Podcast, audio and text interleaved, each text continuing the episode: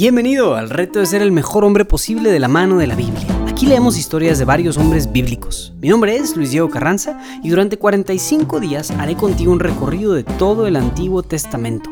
De cada historia sacaremos alguna breve lección práctica y plantearemos un reto que te puedas llevar allá afuera a tu vida diaria, con el fin de ayudarte a ser un mejor hombre, más entregado, más servicial y que generes un mayor impacto en tu familia y en tu comunidad. Entrémosle.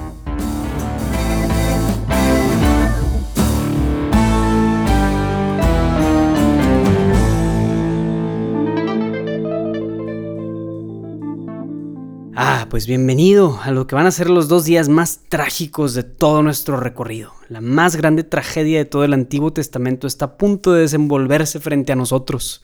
Ayer vimos cómo Josías fue un buen rey, que erradicó los altares a los dioses paganos y su corazón estuvo con el Señor.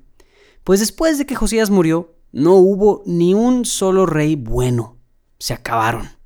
Todos los reyes que siguieron volvieron a instaurar de alguna manera u otra el culto a los ídolos y volvieron a entregarse a las malas prácticas de sus antepasados. Y mientras pasaban todas estas cosas en la región de Judá, el resto del mundo veía surgir uno de los imperios más imponentes y poderosos del mundo antiguo, el más grande de su tiempo, Babilonia. El rey de Babilonia, Nabucodonosor, es un trabalenguas el nombre, estaba invadiendo todo a su alrededor y parecía destruir todo a su paso.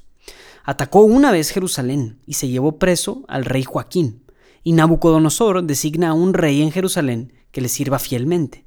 Un pelele cobarde llamado Sedecías, a quien veremos ya más a detalle mañana. Ahora, te acordarás de que algo parecido a esto ya ha pasado hace tiempo. Lo vimos con el rey Ezequías y el profeta Isaías, con el imperio de Asiria y Sennacherib, a quienes vimos hace unos días así. Eh.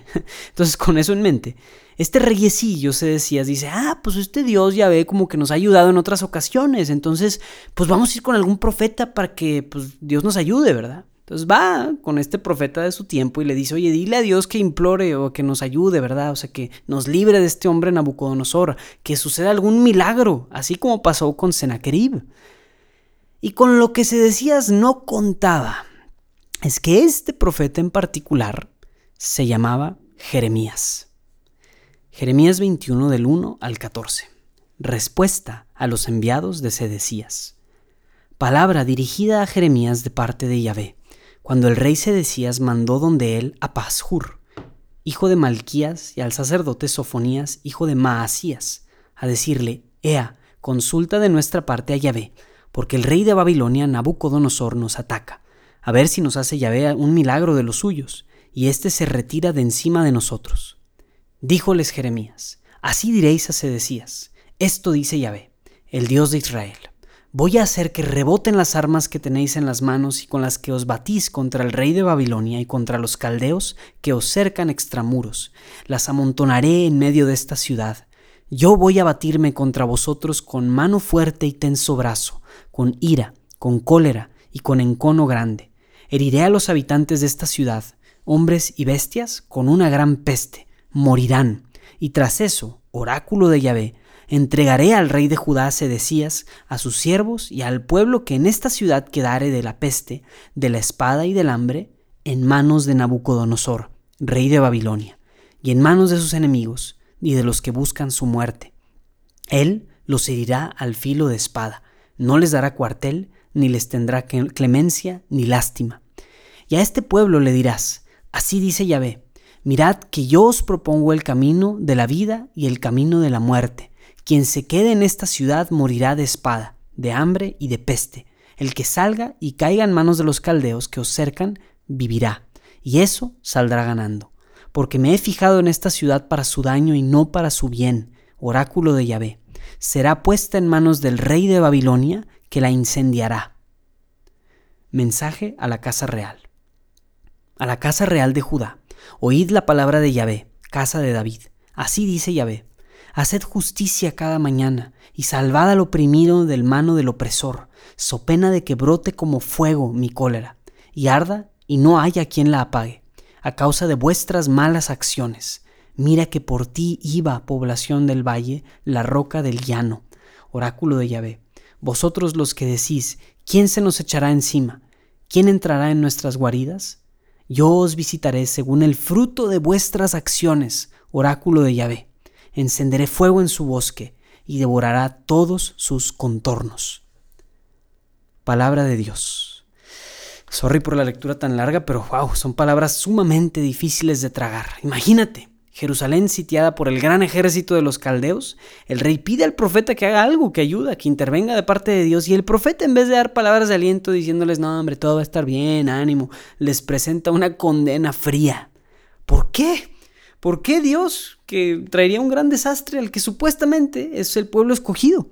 Y no solo eso, sino que Jeremías hasta dice que Yahvé está del lado de Babilonia y que está usando a Nabucodonosor para traer justicia sobre Judá. Pues como ya sabes, hemos escuchado una y otra y otra y otra vez cómo este pueblo se desvió de Dios. Y por más que Dios mostraba estar de su lado una y otra vez ofreciéndole su misericordia, pues el pueblo, y especialmente los reyes, se alejaban de Dios. Créeme que en cosas como la corrupción, la opresión, la injusticia, la miseria que provocan los gobernantes y el pueblo también, son cosas que nunca serán invisibles ante Dios. Y tal vez tomará varios siglos, pero Dios siempre traerá su justicia. Dios está usando a Nabucodonosor, un rey pagano, para hacer su voluntad y quebrar a este pueblo orgulloso e idólatra. Sí, Dios es misericordioso, pero respeta muchísimo nuestra libertad. Si nosotros, a pesar de saber que Dios nos perdona, una y otra vez queremos ofenderlo, Él no va a detener las consecuencias de nuestros pecados. Qué duro. Pero quisiera que viéramos tantito el carácter de Jeremías, ahora sí. Vemos como en medio de una crisis política, cuando todos querían escuchar mensajes de esperanza, de todo va a estar bien, ánimo, échale ganas, Jeremías no deja de hablar con la verdad, por más dura que fuese. Estas palabras le costaron muchísimo a Jeremías. Después, sus mismos compatriotas, si leemos en el libro de Jeremías, lo van a tirar en un pozo para que se muera de hambre, precisamente porque solo profetizaba la destrucción. Mira cómo Jeremías habla con veracidad, sin importar quién se vaya a ofender con sus palabras de verdad. El día de hoy vamos a trabajar en el área de las virtudes, particularmente esta virtud, como Jeremías, de la honestidad, pero no una honestidad de pues, nunca decir una mentira, que espero no seas de esos que mienten a cada rato, sino una virtud de franqueza y de compromiso férreo con la verdad de las cosas, la verdad sobre ti mismo y la verdad sobre los demás. No tener esta virtud, por un lado, puede llevarte a nunca querer decir nada por miedo a que las personas se ofendan, y te hará un cobarde que jamás se atreve a dar una opinión o que solo dice lo que otros le dicen que piense. Por otro lado, tampoco se trata de decir absolutamente todo lo que pienses sin ningún tipo de filtro o sin la medida correcta de prudencia. Hay cosas que sí es mejor callarlas cuando no viene ni al caso, pero esta grandiosa virtud del amor por la verdad vas a traducirla en un acto muy concreto, de decir las cosas de frente, una versión de este reto es que vayas con alguien que te supervise en el trabajo o en tu apostolado o incluso tu esposa si estás casado y les pidas que francamente y sin retenerse nada te den retroalimentación. Pídeles que te hablen con la verdad y no se guarden nada por miedo a que tú te vayas a sentir mal. Y por otro lado, una segunda parte de esto es que si tú te estás guardando por miedo a que alguien se ofenda a algo, Dilo con la verdad. Esto es súper común en las relaciones humanas, sobre todo en las amorosas, que de hecho en vez de decir lo que experimentamos nos guardamos cosas por miedo a una posible confrontación. Pero la verdad nos hará libres. Habla con la verdad en tus relaciones y no tengas miedo de que alguien se ofenda. Si hablas con la verdad y teniendo en mente la misericordia, por supuesto, te aseguro que podrás experimentar mucha libertad.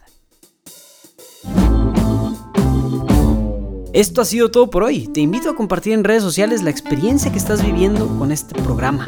Asegúrate de seguirnos desde la plataforma de podcasts y también a darte de alta en la lista de emails en retohombre.jdn.app para que no se te pase ninguno de los días de este programa. Ven si quieres compartirme tu experiencia de cómo estás viviendo estos retos, te invito a que me escribas a mi correo de luisdiegoelcar.gmail.com. Mi nombre es Luis Diego Carranza, invitándote a seguir siendo el mejor hombre posible. Nos vemos mañana.